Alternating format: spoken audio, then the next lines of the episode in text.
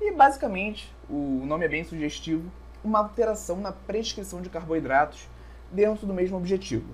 Então, para o paciente que quer emagrecer, quando você aplica um ciclo de carboidratos, aquele paciente vai consumir quantidades diferentes de carboidratos ao longo do acompanhamento. Então, é dentro de um mesmo objetivo, certo? Mas a verdade é que você consegue montar uma estratégia com um ciclo de carboidratos para o paciente que quer perder gordura, mas também para o paciente que quer ganhar massa muscular. E vão ter impactos metabólicos diferentes em cada um desses pacientes. E aí, Nutri, gostou desse corte? Então não deixe de se cadastrar para receber as nossas aulas completas e gratuitas no YouTube. O link está na descrição desse episódio. Nos vemos lá e até a próxima!